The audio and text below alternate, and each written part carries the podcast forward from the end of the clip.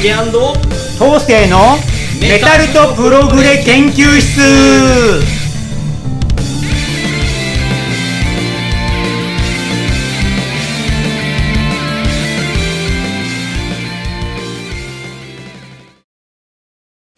はい、皆さんこんにちは。ジュリアンコンカッセの竹です。はい、メタルとプログレ博士緑川東生です。はい、えー今日はですね、えーなんとちょっといつもと違う感じで、はいえーやろうかっていう形になった。実はね、あのーいつも使っているあの会議室でやってるんですけど、そこがちょっと使えなくて、急遽あのー調理室でやることになりまして、ね、コンロがあるね。冷蔵庫が後ろにあって、戸棚があって。はい、それでまあせっかくなんであの料理企画でもやろうかみたいな感じになって。そうですね、このはい。ね、今回の後に料理企画をやるんですけど、料理もしながらそうなんですよやねっちゃうのかな？で今日はちょっとあのほぼほぼ東生さんのソロ企画でやらせていただいてその間料理する。僕がちょっと料理担当という形でね、もしかしたらちょっとね調理の音とか雑音とか、まあ、入っちゃうかもしれないんですけども、えーちょっとその辺はご了承いただいてなるほど。あとはまあ調理完成したらまあどっかにねあげたりとかして、ちょっと確認していただければなと思うんですけど、先週まではですね x ジャパンお届けしてきましたが、えーそこそこ皆さんあの多くの方にあの聞いていただきましてありがとうございます。なんかあの結構ね評反響も良かったですかね。やっぱ x ジャパン人気ですね。ですね、で今日からは、まあ、お話ししていました通りうんあプログレにもプログレに戻ってジェニスね。ジェニスそうそうそうやります。かね、4大プログレ終わって、はい。まあ、一応ジェネシス入れて5大プログレって言われてることもあるんで、うん。じゃあジェネシス外せないかなっていう点で。じゃあいいですかね東瀬さんお願いして。僕だけか。はいじゃあ語ろうかな。ななんか話したいことあります？別に。特に 変わったこととかでもせねなうんない。大丈夫ですか？じゃあお願いします。はいじゃあ語らせていただきます。皆さんねプログレ好きな人なら皆さん知ってるジェネシス。えージェネシスっていうとねえーっとうるせえな一体。雑音が、えプログレッシブロックの中でも割とメロディアスな感じでシンフォニックロックの元祖的なイメージでね、えー言われてることもあるんですけど僕の出会いはね割と90年代から僕プログレ聴き始めたんでジェネシスがポップ化し始めてから実は知ったんで最初のジェネシスとの出会いはちょっとがっかりだったんですよね。ジェネシスの「ジェネシス」っていうアルバムから聴いちゃったんでえーっと何枚目でしたっけね？90年代のアルバムかな？えーっといや83年ぐらいのアルバムですね。すごいポップな印象で最初聞いた時はね。これがジェネシスが全然プログレじゃねえやとか思った記憶がありますね。でちょっとがっかりしちゃったんですけど。その後70年代のね初期のジェネシスが別物だっていう話を知ってえーっと70年代のジェネシス慌てて聞いたところこれが最高にかっこよくてえーハマっちゃったという、えー思い出がありますね、えーでバンド自体はね1967年にイギリス、えーイングランドの東南部のね、えーサリー州ってとこみたいですね。パブリックスクール。これが私立の寄宿学校ですね。割と裕福な、えー人々が行く学校ですね、まあ、貴族とかあとあ商人とかそういうお金持ちが行くような学校の同級生だったのがピーター・ガブリエル、アンソニー・フィリップス、トニー・バンクス、マイク・ラザフォードあとクリス・スチュワートって方なんですね。この方が在学中にバンドを結成すると。もともとピーター・ガブリエルはねアンソニー・フィリップスさんと,、えーっと郊外のセミプロバンドに参加してたみたいですね、えーでガブリエルはその時ドラムとして参加してたって話ですね。でこの、えーっとスポークンワードってバンドですね。これで一応レコードデビューを飾ってるという、えー早いですね学生の頃。中学生ですよね寄宿学校ってことは。で、えーっとアンソニー・フィリップスの方は学校のバンドにも参加していってて、えーそこでマイク・ラザフォードがメンバーにいて知り合ったってことなんですね。でトニー・バンクスはガピーター・ガブリエルとね個人的にも友達でよく2人で曲を作っていったりしたという、えーだからお友達であり同級生だったメンバーが、えーっとえ寄宿学校中にジェネシスを結成、えしたんですね、えー旧約聖書の創世記って、えーっとここから取ったんでしょうねジェネシスっていう名前でミュージシャン兼プロデューサーでジョナサン・キングっていう方が、えーと見つけてそのがプロデュースしたことで、えーデビュー作69年に創世期でデビューするんですね。えー、まあそうですね当時18歳前後の、えーと、学生から卒業したぐらいですかねちょうど、えー、若いメンバーがたった1日で録音したっていうのがこのファーストアルバムですね。えーえーと、あのジェネシスっていうバンドがどっかアメリカかなんかにいたっていうことを知ったんであのそれでジャケットにバンド名を記せなかったらしいんですね。で真っ黒いジャケットにしてえーと、From Genesis to Revelation っていうこうバンド名権タイトルみたいな曖昧な形で付けられて、え、それが一応デビュー作。今考えると幻のデビュー作ですね、え、この1作目はね2作目以降のにプログレとしてはちょっと違うかなという作品で、えーまあ、どっちかというとアートロックですねプログレ前夜のアートロックの感じとあとポップフォークなどの要素が入った、えー、サウンドでねえー、プロデューサーの、えー、ジョナサン・キングのねあちょっと忖度する形で、えー、っとちょっとあのあまりこうプログレッシブなことをやれなかったっていうあの経緯があるみたいなんですね。えー、それでもまあピーター・ガブリエルのね独特な歌声はもちろん、えー、ハンソニー・フィリップスあとああとトニー・バンクスですね。のピアノとかストリングスアレンジ。え、キャッチーですごい、えー、みずみずしいサウンドがね、え、感じ取れる。意外と後から後追いで聞いたんですけどねそれなりに面白かった。プログレというよりはフォークロックとかねアートロックな感じで楽しかった楽しめるアルバムなのかなと思いますね、えー、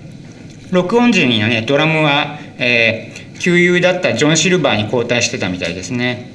え、えでちょっとやっぱりさっき言った通りビージーズっていう売れてるバンドがあったみたいでそれを意識したちょっと売れ線のポップさがあったというところでメンバーはちょっと、えー、アートロックをもっとやりたいっていうことを思い立ったんでしょうねちょっと次のアルバムからプログレ寄りにしていこうっていうことが、えー、話し合われたみたいで。で1970年になるとね大学進学のためにね、えー、ジョン・シルバーが、え、抜けて、えー、ジョン・メイヒューって方が加入するんですね、まあ、ドラムでね。えー、ジョン・メイヒューさんは、えっと、自分の、えー、電話番号をあのロンドンの街中にこう綿棒じゃないですけど貼りまくってたらしいんですよね。それがマイク・ラザフォードの目に留まって連絡受けたっていう逸話があるみたいですね。でバンドに加わった時メイヒューさんはこう挑発をしてて、えー、あとドラムを自分のドラムを持ってきたということちょっとプロフェッショナルな感じを感じ取ってメンバーは感銘を受けたらしいんですね。でその体制で2作目アルバムをリリース「えー、トレスパス」1970年作ですね「侵入」ってアルバムをリリースですね。えー、まあ、プログレバンドとしてのねジェネスは今作から始まったと言ってもいいんじゃないでしょうかね。ようやくプログレッシブロックとしてこう構築性のあるサウンドが固まってきたっていうね。でアンソニー・フィリップスさんのこう繊細なギターが鳴り響いてね。まあもともとフォークとかの要素もあったからですからこうアコースティックとかも取り入れながらね。あとはこうトニー・バンクスのえー、オルガンとかねピアノ。すごいクラシカルなピアノね。あとメロトロも使ったこう美しいえー、シンセが合わさってね。あとピーター・ガブリエのボーカル。でこう展開力も緩急のあるねプログレらしいドラマチックな構築力が増してきてね、えー、そうですね「ビジョン・オブ・エンジェルス」っていう、まあ、後でにライブとかでもよく、えーね、演奏される楽曲これこれに代表されるようにすごい叙情性のあるこうサウンドをね確立してきたわけですね。えーえトレスパス。えー、でまあ本作の後ねアンソニー・フィリップスさんが脱退しちゃうんですよねギターの。まあ、健康上の問題だったりあとは一説にはステージがステージが苦手っていうライブで恐怖症っていうんですか緊張しすぎちゃうっていう、えー、体質だったのかなそれがあってアンソニー・フィリップスが脱退しちゃうんですねでアンソニー・フィリップスは脱退後クラシック音楽クラシックギターとかを学んで本格的にソロアルバムを、えー、作っていく。まあフィリップスのソロアルバムはねすごい12弦ギターが美しかったり牧歌的なこうフォークとか、え、イギリスの伝統的なトラッドフォークに根ざしたねサウンドであと童話的なジャケが美しかったりすごいアンソニー・フィリップスのソロも僕好きなんですけどソロ活動にねシフトしていくんですね。でギターがいなくなったっていう点で公募によるオーディションをして、えー、クワイエットワールドのメンバーだったスティーブ・ハケットさんが加入するんですねギターに。でドラムさんも、え変わるんですね。えー、っとフレーミングユースっていうバンドのメンバーだったフィル・コリンズが加入して、えいよいよこの、え黄金のラインナップが揃うわけなんですよね。まあもともと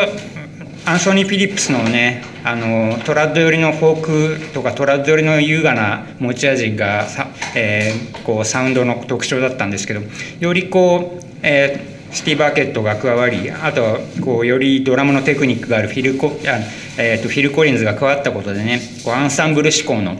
バンドとしての、えー、こうねこう演奏力っていうのを向上させたことでまたまたこうテクニカルな面とかを徐々に見せ始めていくわけですねこの後。で3作目、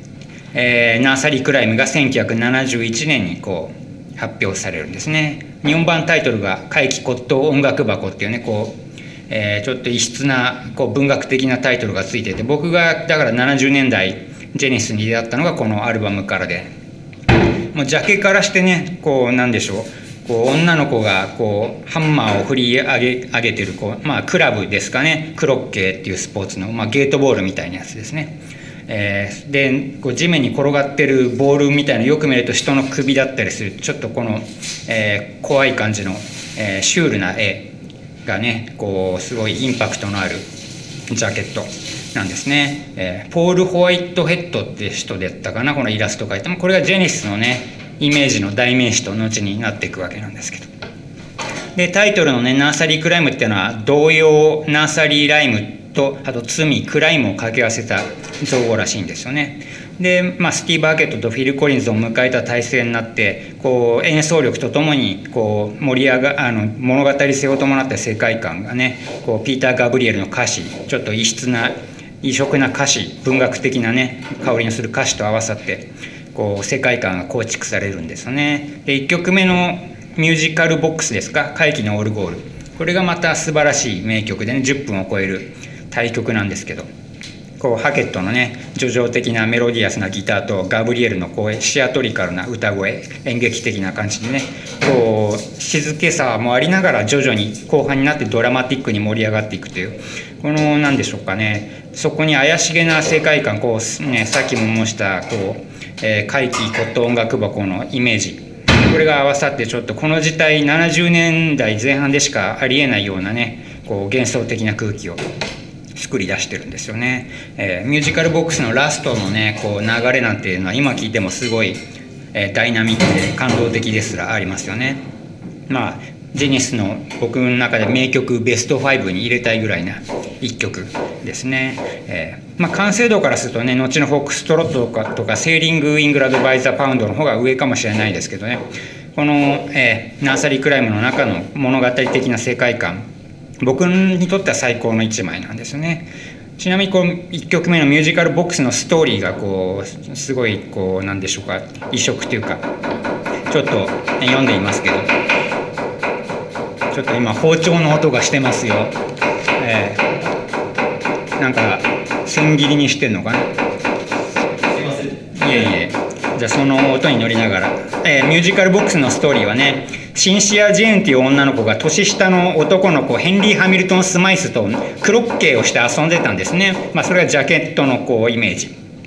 でシンシアちゃんはにっこり笑ってクラブを高く振り上げてねヘンリーの首を叩き飛ばしちゃうんですね。もう残虐ですよね。怖いですね。でその2週間後もうね首吹っ飛ばされたヘンリーの子供部屋でオルゴールが見つかるんですよね。そこから「老いたコール王」っていうこう童謡なのかな？それの曲が流れ出してそれと同時にヘンリーの泣く、ね、首吹っ飛ばされたヘンリーの幽霊が現れて彼の姿はみるみるうちに年を取り始めてじいちゃんになっていくんですね。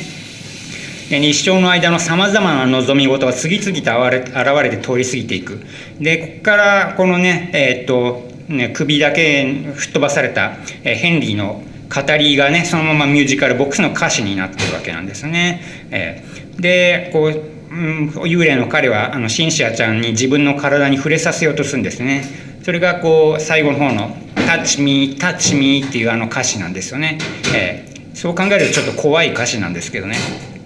でその時こう物音を駆けつけて部屋にやってきた乳母が、まあ、落ちたオルゴールをひげの生えたそのヘンリーに投げつけちゃうんですねそれでどっちもオルゴールもヘンリーも粉々になっちゃったっていうそういうちょっと怖恐ろしい、ね、ちょっと異質な、えー、アバンギャルドな話がミュージカルボックスのストーリーなんですよね。そういうピーター・ガブリエルの独特のこう歌詞とか世界観はこれからもね何枚かにわたってついていくんですけどそれがこの本作、えー、ナーサリークラムですごい遺憾なく発揮されたっていうことでねこう演奏と合わさってその世界観、え、ジェネシスの音楽性が固まっていったんでしょうね。で、まあ、ピーター・ガブリエルの演劇性のある独特のステージパフォーマンスもあったりね、えー、後にフォックストロットのアルバムの後からかな、かぶり物始めたりして、えー、ままさに演劇のようなね、こうステージを繰り広げるってそれが話題になるんですね。で、イタリアで大人気になるみたいですね。イタリアってそういうオペラとか演劇が受け入れられてる国ですから、イタリアですごい大人気になって、チャートで4位を記録しちゃうみたいなんですね。でイギリス本国でもね、え、このアルバムで39位まで、え、上昇して、え、徐々にバンドに注目が集まっていったんですねそれがこのセカンドあサードかあセカンドですね。ナーサリーあサードです。ごめんなさい。ナーサリークライム。ちょっと一人だとねちょっといろいろ大変なんですよこれ。全部やらなきゃ。タッチミータッチミーそういう意味タッチミーそう。なんか首吹っ飛ばされた男の子の幽霊がじいちゃんになって「僕に触れてよ僕に触れてよ」って悲痛な叫びだったんですね。ね。ちょっと怖い歌詞でね。そうそう。あれ全部だから男の子の語りなんですよ歌詞が。か歌詞があれですよねピーター・ガブリエルすごい化粧がすごいですよね。ね独特な、ね、当時はだから化粧したりかぶり物始めたり。そうまあ、あの個性がねこうジェネスの代名詞ってなっていったんですよね。でこの勢いのまま4枚目のアルバムが出るんです。これがフォックストロットですね、えー、このアルバムは全米このアルバムも全英アルバム全英アルバムか。チャートトップ100入り果たして、えー、最高12位までいったらしいんですよね。12ってかなりのもんですよねまあ、フォックストロットってまあご存知だと思いますけどダンスの種類の一つなんですよね。えー、でもジャケに書かれてるのがこうまああの狐、まあ、フォックストロットのフォックスとかけてるんでしょうね。海に狐がこう浮かんでるのか島に立ってるみたいなちょっとこれもポール・ホワイトヘッドの面白いジャケットで、えー、ジェニスといったらねこの辺りのイラストのイメージを思い浮かべる方も多いんじゃないですかね。で1曲目がね「ウォッチャー・オブ・ザ・スカイズ」っていうもうこれこの曲からしてねジェニスの代名詞というかな、まあ、人によっては一番好きな曲っていうんじゃないでしょうかねえー、このイントロからねメロトロンが「ふーん」って始まっていくのがねいいんですよねでまああのリズムもね「タラダラッタッタッタラッタッタラダラッタラダッテッテテ」結構5拍子とか6拍子とか使ってる曲でね軽快な曲で。このリズム面もねフィル・コリンズさんが前作から加わったことでサウンドにはすごいダイナミックなものが加わっててねプログレとしてのインパクトはこうすごい徐々に上がってきましてねこのだからフォックストロトと次の「 Selling England by the Pound」この2作がねジェネシスの代表作と位置づけられてる。っていうのもまあうなずけますよね。70年代ジェネシスの傑作といえる。バンドとしての黄金黄金期を感じさせるようなねこう力強さがありますよね。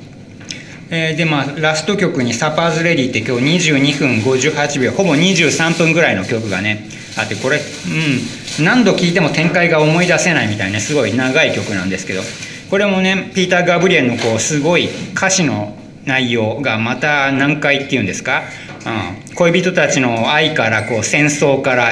いろいろなものまでこう歌われてるこう次々に変わっていく、ね、曲。最後はねナルナルシストスが、花にかなるっていうフラワーっていうあのあの展開もよく分かんないんですけどね。フラワーっていうのがライブでの掛け声にね今定着してますけど。何でしょうね。このストーリー性とちょっと演劇的なものをすごい突き詰めたような22分の大曲。それが Supper's Ready まあライブでもね最近スティーブ・ハケットのソロっていうかスティーブ・ハケットが Genesis Revisited のねジェネシスの再現ツアーでよく Supper's Ready 演奏したりしてすごい感動的だなと、ね、最近改めて思いますよね。えー、だから僕としてはというか皆さんもそうかもしれませんけど前作「 Nursery Cryme と」えー、この「フォックストロット」そして次のアルバム「セーリング・イングランド・バイ・ザ・パウンド」これがね70年代のジェネシスのね傑作3部作なのかなっていう、えー、思いますよね。えーそうですね。でそうその3部作が次のアルバム「えー、 Selling England by the Pound」ですね。1973年作放題が「月影の騎士」っていうねまたかっこいいタイトルが付けられてるんですよね、えー、まあ、1曲目がね「ダンシング・ウィズ・ザ・ムーンライト・ナイト」っていうね、えー、月影の、まあ、月の騎士と一緒に踊るみたいなタイトルそこから取った放題なんでしょうね、えー、これはねこの作品が最高位の全英3位に輝いたんですね、え意外なことにこのアルバムからアメリカではもう人気が出だしてねゴールドディスクも獲得してったみたいですね。僕の中でもジェネシスの最高作を選ぶんなら多分ちょっと本作かなっていう完成度としてはね思いますね、えー、もう彼らの世界観のこうなんだろうちょっと不思議な感じの童話性幻想的なイメージと楽曲のドラマティックな部分がね合わさって。でバンドとしてのね成熟でえー、このメンバーでも3作目ですからね、えー、最高の形でこう成熟してきたアルバムなのかなと思いますね。ピーター・ガブリエルのボーカルもすごい表現力が増しててね。スティーブ・ハケットの泣きのジョジョギター。あとトニー・バンクスのシンセワークがねまあ、素晴らしいんですよね。特に名曲と言われる、まあ、僕も一番好きな曲なんですけど「ファースト・オブ・ヒフス」っていう曲がありましてこのイントロのピアノがまた美しいんですよね。このピアノのこのフレーズを思いついただけでももう天才だよと思う、うん、トニー・バンクス思いますよね、えー、トニー・バンクスさんもともとクラシックの人ですからこういうクラシカルなフレーズがねいろいろ至るところで美しく見れててね、え、いいんですよね、えーファースト・オブ・フィフスってまあ5番目の入り江っていう意味らしいんですけどね。まあでも内容的にはこう時代の変遷を王様の時代から徐々にこう自由な時代へ移り変わっていくってこう雄大なものをテーマにしてる感じも相まってこうすごいかっこいいんですよね。えジェネスの名曲ベスト5に必ず入る曲ですよね「ファースト・オブ・フィフス」えー、まあそうですね。あとは「ザ・シネマショー」ですか？これもすごい好きな曲でね、えー、これも11分ぐらいの対曲なんですけど、え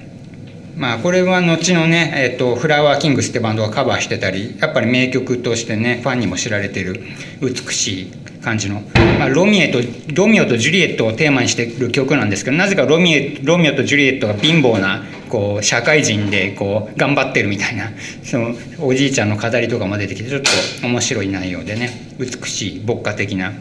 曲なんですよね。ちなみにこの「えー、 Selling England by the Pound の」えーと、タイトルはあの当時のね、えーと、イギリスの、えーと労働党っていう政党のスローガンがねえー、イングランドを量り売りみたいなこう政権批判なのかな。 Selling England by the Pound って言ってたみたいそれから取ったらしいんですよね。えー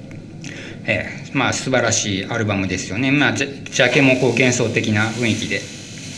でまあねこの辺りのね黄金期のジェネスがやっぱり後に与えた影響は大きくてやっぱ 80, 80年代になってからね IQ とかマリリオンとかペンドラゴンとかがデビューするんですけどそういう当時ポンプロックって呼ばれてた人、ね、バンドは、えー、やっぱすべからくジェネシスからの影響を受けてたんですね、えー、特にマリリオンのね初代ボーカルのフィッシュさんなんかはもう、えー、ピーター・ガブリエルみたいな歌い方をしてたりねすごいリスペクトしてたんでしょうね、まあ、あとイタリアでもさっき言ったように大人気で、まあ、今イタリアにザ・ウォッチってバンドがいるんです。これもろもろジェネシスみたいなバンドでね。うん、なんでしょうね。まさにボーカルもピーター・ガブリエルみたいだし曲調ももう黄金期のジェネシスそのまま受け継いだような作品でね、えーえー、興味あったら「ザ・ウォッチ」っていうバンドもね聴いていただきたいなと思いますね、えー、こういう点でね、えー、70年代のジェネシスの黄金期はね今のシンフォニックロックに多大なる影響を与えたんだなっていう、今になると思いますね、僕の場合後追いでね90年代のプログレから入った人間なんでえー、マリリオンとかねペンドラゴン IQ なんかが割とすごい身近な存在なんですけど、えーまあ、今で言うとビッグビッグトレインっていうバンドがありましてそれも初期の頃はね、え、かなりジェネシスっぽいえー、サウンドだったんですよね。これギターが叙情的であり、えー、クラシカルなピアノとかメロトロンキーボードが美しい。あとちょっと、えー、ドラマティックに歌い上げるボーカルがいてアバンギャルドというよりはどちらかというと,、えーと、メロディアスなシンフォニック性で歌詞はちょっと幻想的でそういうのがねジェニススタイルなのかなと思いますよね。今でも世界中にそういうジェニスサウンド世界観から影響を受けたバンドがねたくさんいるというね、えー、これが70年代黄金期の、えー、ジェニスということで。えっ、ー、ととりあえず第1回目はこの辺りまでにしときましょうかね。もうたけさんは料理に夢中みたいですけどね、はい。とりあえずね ジェニス聞いてましたか？ああのあれですよね。ジェニシスってなんかプログレ好きな人でえ4代5代ってあるじゃないですか、はいはい。その中でジェニシスが一番好きっていう人結構多いみたい多分多いですね。多分一番聞きやすいと思いますよ。70年代ジェネシスは、うん、クリムゾンほど難解でもないし結構ね。なんかこうキャッチーっていうかそうですね。あとギターのやっぱ僕としてはスティーブ・バーケットがこうサステインの効いたこう緩やかなメロディー奏でる聴きやすさが魅力なのかなっていうのはありますね。ピーター・ガブリエルのボーカルですか？あの独特の。奇抜さというかあ奇抜さが。あのそれにやっぱり魅力を感じる人多いんじゃないかな、まあ演劇的な世界観という感じですね。とということで70年代黄金期のジェネシスについて語りましたんで次は70年代徐々に後半につれてねバンドがこう変遷していくところまで次は語りたいと思います。じゃあ1回目はこの辺でいいですか、ありがとうございました。はいありがとうございました。はいじゃあ今回はここまでです。竹と当世のメタプロ研究室でした。また次回もお楽しみに。バイバイ。バイバイ